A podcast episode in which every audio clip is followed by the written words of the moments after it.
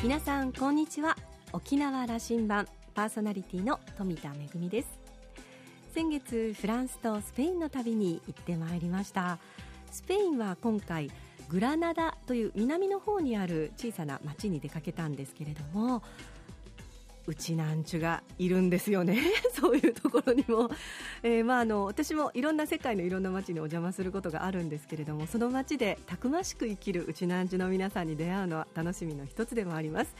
今回出会ったグラナダの街に暮らす女性は現地でフラメンコダンサーとしても活躍しながら子育ても一生懸命やっているというたくましいうちな女性でした。このグラナダの街に今年の秋に琉球芸能を持って行って講演をすることが決まりました。旅のお土産話めぐみのあしゃぎだよりのコーナーでお届けいたします。沖縄羅針盤どうぞ5時までお付き合いください。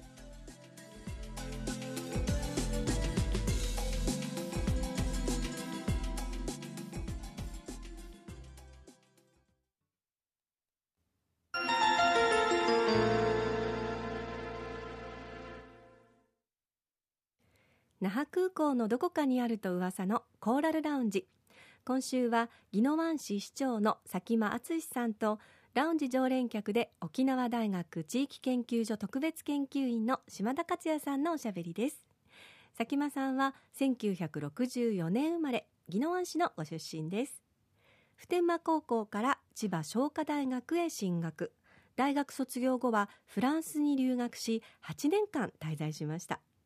帰国後は民間会社勤務を経て2001年の宜野湾市議会議員選挙に初当選。市議を2期務めます。その後2006年に県議会議員選挙に初当選。県議も2期務めました。そして2012年に宜野湾市長選挙に初当選。現在は2期目を務めています。ご存知のように宜野湾市は米軍普天間基地を抱えています。佐喜真市長の行動目標は普天間飛行場の早期返還を実現し基地問題を次の世代に引き継がない。今年5月には訪米し米国政府へ直接訴えてきました。今回の対談ではそのあたりのお話から佐喜真さんの基地問題に対する基本的な考え方などを語ってもらっています。それではどうぞ。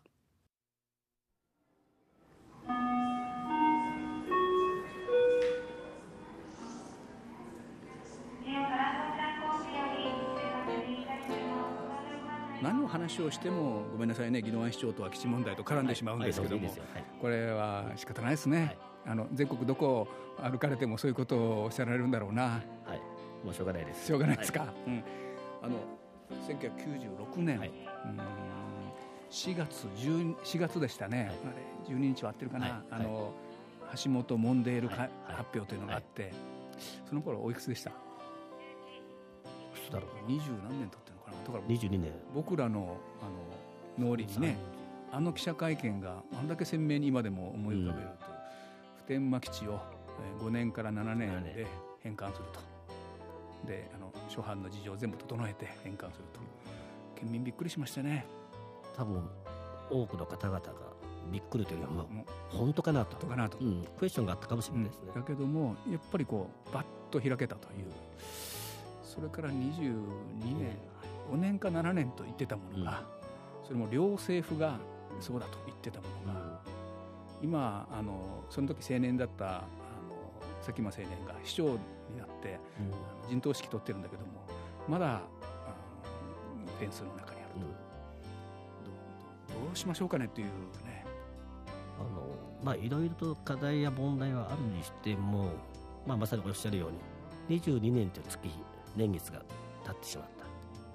でまあ当然いろんな問題課題があるにしてもやはり跡地を考えた時に返還がゴールではなくてやっぱりこの返還された土地をいかにまあいいものにしていくかというものは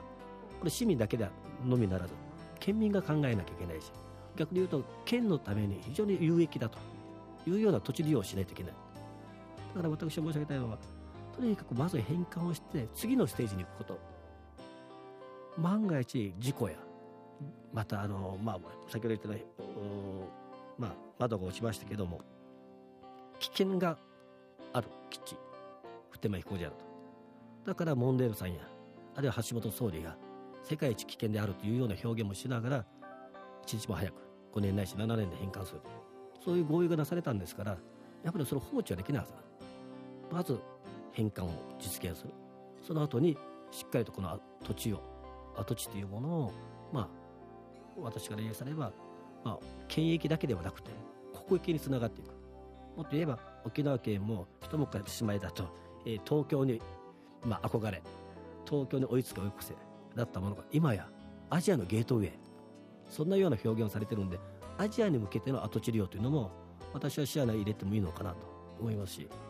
あの22年前の合意はね、あの時もまああのそれと具体的なセットではなかったけども県内で普天間に代替になるようなところをどこかに作るというのはこれはあの時点での発表にはなってなかったけどもそれを準備しながら5年や7年で返しましょうと言ってたと。いう話。あのそしてそれ以降のあの佐古合意からの話、嘉手納はあ今しばらく次の時代までだから嘉手納以南はそれこそあの民間地にしようという話になってたということをまだそれを実現できてない我々の世代がいるわけですよね。あのまあ先ほど申し上げたようにさまざまな問題課題があって、それを一つ一つクリアしないと返還というのは実現できないと思うんですけども。ですからあのまあ常に前に進める、で可能な限り早くこの問題を解決をして次のステージに行くということが私は県民がですねやっぱり判断の一つの材料としてまああのやってもいいのかなと思うんですけど。あの宜野湾市長の立場からすれば、普天間をどっかに動かしてくれという立場からすれば名護市だということは言葉には出されないわけだけども、名護の市長選挙も受けてね、うん、えー、状況が変わってきたという中で工事進んでいくはずですが、えー、普天間が動くということが、えー、市長のあの視点から、うん、こういう見通しになっているというふうに今お話しできることを話していただけますか？我々は常にあの、まあ、町のど真ん中にある普天間飛行場があるがゆえにいびつな町づくりあるいはその危険のと隣り合わせだから一日も早く返還してもらいたいというのが市民の総意であると。でそれを受けて政府やあるいはその米国政府もそうですけどもしっかりとその環境を作っていく努力をしなきゃいけないしこれは声を上げたからっていう話ではなくてやっぱり返還を約束したんであればその約束したのは日米両政府なんでその約束した方々がしっかりと守ってもらいたいで後の環境というのはやっぱり政府がしっかりと責任を持ってやると。私はそれに尽きると思うんですそこが、まあ、例えば代替施設の話になってくるとこれは我々がやるという話ではなくて政府がしっかりと地元の方々含めて環境を整えるっていうのが、まあ、そもそも一番の責任だと思います。それが今名護の辺野古の海でということになっていくんだけどもこれは政府の責任においてやりますと。名護の今あの戸口市長は、えー、答えは明快にはなってないしてないんだけどもうん、まあ、それは病人になっていってあの普天間をそこ代替地として動かしていくということのプロセスに入っていると。これみんなもそう思ってるわけだけどもこれはあの名護市の方々がまあ、まあ、とてあのこの市長がどのような判断しているかというちょっと私自身が確認してませんので。国の責任においてということになるあのまあ何度も申し上げますけどもやはり世界一危険であるという言われるような普天間飛行場このままの状態で放置はできないだろうしやはり何らかの形でやっぱりこれを一日も早く、まあ、返還するというか実現するようなことを取り組むということですから我々はそれを願ってあのちょっと10年後を描いてみたいんですけどね。我々はうん4年後にですね今年も知事選挙しますけども4年後にも知事選挙があってこれ復帰50年の年に知事選挙をするその時のリーダーがね、まあ、本当に未来志向の新しいあの議論をするリーダーがそこに立ってるんだろうと思うんです、うん、で今年もリーダー選びますけどもそこへの準備をしていくということだと、うん、沖縄羅針盤的にはいつもそれを10年前からその議論をしてましてね。えー、4年後復帰50年、まあ、10年後を想像しましょう、うん、普天間あの佐喜真市長が描いている10年後の普天間の様子、うん、まあ一つ私あの、まあ、常々あの普天間の跡地にこういうものがあったらいいねという話をするときに、まあタワー。お。沖縄というのは島国ですから、うん。東シナ海太平洋太平洋から火が昇ってまいります。東シナ海にそれは沈んでいく。で両方が見れる。うん。朝日が見れてうん。夕焼けが見れる、そこはあの普天間飛行場跡地っていうのは高台ですから、うん。ある一定程度の高さがあれば見れるんですね、うん。でそれを、まあ、まあ私の言うには琉球タワーでは何でもいいんですけど建てる。それを建築し建設してで沖縄がアジアのゲートウェイというんであれば沖縄の子どもたちが外に向けて旅立った時に沖縄に帰ってくる時に東大的なものがこのタワーになってもらいたいなと。象徴する、はい。あ沖縄に来たなという、はい。あの300メートルぐらいの塔にしておけば、えー久米島の先まで見えるはずですから、でうちの職員が計算したら120メートルぐらいあれば120から150、まあ、見れると。上海まで見えるようなものを作れませんかね。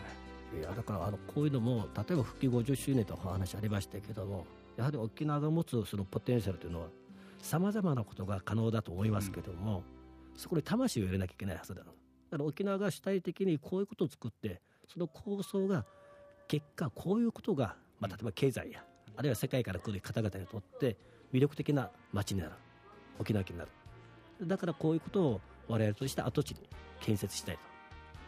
うん。それは例えば外貨を稼げる稼げるようになるとこれは国にとっても、うん。まあ、あの経済波及効果としても、まあ、素晴らしいものになるから国としてもサポートをしていく。だからそういうものを作り上げていくことが重要なのかなと思います。嘉手納より以南の米軍基地施設は返すんだはい。ということになってる、うんこれだけの空間はまさにその沖縄のポテンシャルというよりも日本のポテンシャルだというこだと思います。とが言える、はい。先ほどそれをおっしゃいますね,、はい。ねはい。だからそれをあの東京にもあの交渉し訴えていくんだと。返還されるとなるとその後跡地っていうのが出てきますから70数年間提供施設としてやったんであればその70年分っていうのはまでは言わないにしてもやはり政府がこの使った分の年月も含めて投資をしてもらいたいと、それを投資するというのは当たってはやっぱり国益につながっていく。国民の方々があそのような投資であれば納得するなと。理解を示すなと。いうようなことを考えるとやっぱり国益がまず優先。で国益の中で権益とマッチングすればいいと思うでそうすると多分いいものが出来上がってくるはずなんですよ。だからその逆に言うと、まあ、前例踏襲とは言えないけど今までと同じようなことをやってもいけないだろうしもっとダイナミックにもっと視野の広いことをやればいいと思います。我々うちの町がね、まあ、70年うん特にこの二十数年、うん。あのまあ、心に仕えてあの苦しんだこの普天間の地ですから帰ってきた時にはその50年100年の景をし象徴するような地に、え琉球タワあのバンコク診療タワーってどっちでもいいです。ねーで、まあ、それにつながるような活動を去年からなさって、はい。普天間未来基金と、はいそうなんです。これいいいいじゃないですか。あのまあこれぜひね PR ささせていただきたいんですけど子供たちアメリカに行かせたりとか、はいはい今度それこそその10年後20年後に大活躍してもらうような子たちが普天間の地でというふうに思ってるわけでしょ、あのまあ先ほど言ったように普天間飛行場があったとしても子どもたちっていうのは成長します。で成長する過程でいろんな、まあ、経験を積むということはその方々の人生において大きなまあなんていうんですかねあの経験値となると思いますから今のうち、まあ、可能であれば海外に行って、まあ、今回特にあのアメリカ行った時には宜野湾市の子どもたちが10名、えーホームステイ行きますけど今年からワシントン DC も入れたんですね。でワシントン DC でじゃあ何をするかというと例えば日本大使館あるいは米国の政府に対していろんな経験をさせてくれと。で彼らがその経験を通して刺激がもらって沖縄に帰って宜野湾に帰ってきてそういうことをまた発信をしていくと。その世界観が変わってくる。その世界観をどんどんどんどん多くの方々にも与えながらお互いのレベルっていうかボトムアップにつなげていく。そういうことが人材育成として僕は必要だろうしそういうことを宜野湾市からやっていきたいなということで、まあ、普天間未来基金というのを創設しました。あのいやこの基金の集め方が僕はあのすごく素敵でね。はい。なんかあのクラウドファンディングでも集めてるらしいじゃないですか、あそうい実はその、まあ、普天間飛行場があっても我々の子どもたちにはやっぱり夢やあるいはいろんな経験をさせてもらいたいということで。で普天間飛行場は日本の国防上必要ということでやってるのであればぜひこれをご理解をしていただきながら、まあ、理解ある国民の方々にもぜぜひあの、まあ、基金を通して広く薄く集まった方がいいですよ、あのどっかから国からのお金とか言うんじゃなくてね、えっと今年は中学生何人送10名です。10名。実は去年まであずっとこれは授業としてやってるんですけども、去年までと一番の違いは今言った DC が入ってきたこと。もう一つは今までは行政と、まあ、子どもたちの、まあ、親御さんが折半、まあ、例えば80万のものを。ね、はい。半分は技能足が出すんですけど半分は親御さんが出す。それも40万なんですよ。それはそれはみんなはいけませんね。で今回は全て技能足が持つ。だから基本的には子どもたちからはこれ旅費としてのお金は出てこない。でお小遣いとしては当然これ必要なんですけども、でプラス DC がいける。20年続けてみましょうまあ普天間未来基金にいっぱいお金が集まれば。集まりますよ。10名ではなくて20名。だからまああの県民の方々には僕申し上げたいのはやはりそういうなんか夢っていうか子どもたちになんかいろんなことを与える。で大人が協力すればできることをどんどんやっていって、まあ、基地の問題というのは大きな問題であるけども基地があるがゆえに何もできないというよりも基地があってもこういうことが可能だと。ですからアイデアを絞ってやるということが重要だななのかなと、まあ、そのためにはうちの職員頑張ってもらいましたけども。いやあの時間になりました。気をあそうですか。気をつけてあの出張行ってきてください。はい。あのちょっと今年最後は、はい。飛行機に乗る前に、うん。うん今年後半戦の抱負を佐喜眞さんの話を聞いてあの送り出したいと思います。あのまあ、抱負っていうか私自身が常にあの前向きっていうか、まあ、こういう未来があったらいいなというようなことを常に考えてるというかそれを考えないと面白くないですから、やっぱり後半というよりもどんどん沖縄が前に進んでいく、まあ、とりわけ宜野湾市においては普天間飛行場の問題やさまざまな課題というものが解決をしていきながら市民が喜ぶような、まあ、私流に言えば宜野湾が一番だよと。そんなような未来づくりっていうものがあってもいいのかな。それは県全体としてもっとグローバルになってもらえると多分沖縄はもっともっと伸びると思います。ますます沖縄中日本中飛び回ってください。今日はありがとうございました、はい。ありがとうございます。どうも。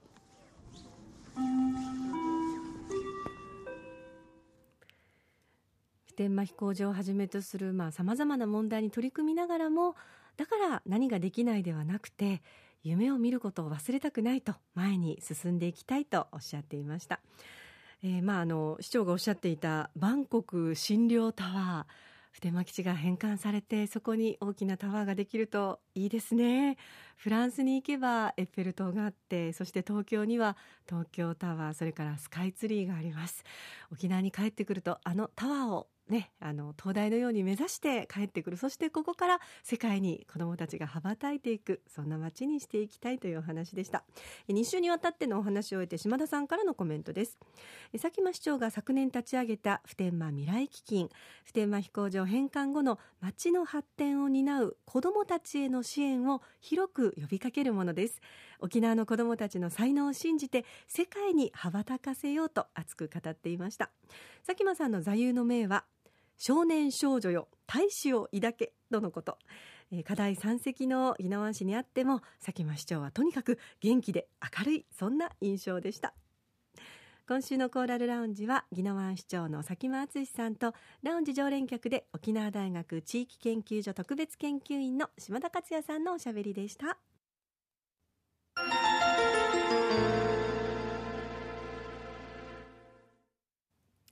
めぐみのあしゃぎだよりのコーナーです。スペインの南部にありますアンダルシア地方のグラナダの町に行ってまいりました。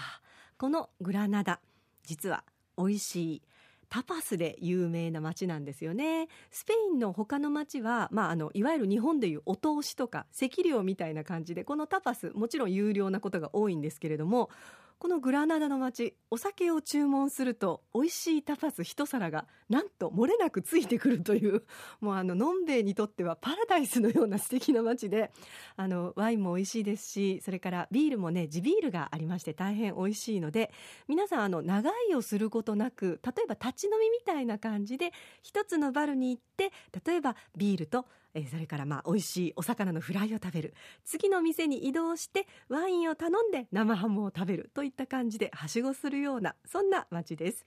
実はこのグラナダの街現在はスペインの一部になっていますがかつてはイスラム王朝グラナダ王国の首都でもあったんですよね。あのアルハンブラ宮殿という当時の映画を残した、まあ、あの素敵な宮殿があるわけなんですけれども、えーまあ沖縄とのちょっと共通点もあるかなということを感じています、え現在はスペインの一部になってもその文化を大切に守っているグラナダの街。この街にこの秋琉球芸能がお邪魔することになりました。フラメンコもとっても盛んなので例えばフラメンコで使うあのカスタネットのカチカチカチという音、えー沖縄の四つだけのあのカチカチという音はどんな風に現地の方に聞こえるのかなとか、まあ、あのフラメンコの衣装も素敵ですけれども例えば瓶型の衣装なんていうのは現地の方にはどんな風に見ていただけるんだろうなというのをとても楽しみにしています。今年は日本とスペイン交流が始まって150周年の記念の年。この記念の年にスペインに琉球芸能お邪魔することとても嬉しく思っています。またね公演が近くなったら皆さんにもご紹介したいと思います。めぐみのあしゃぎだよりのコーナーでした。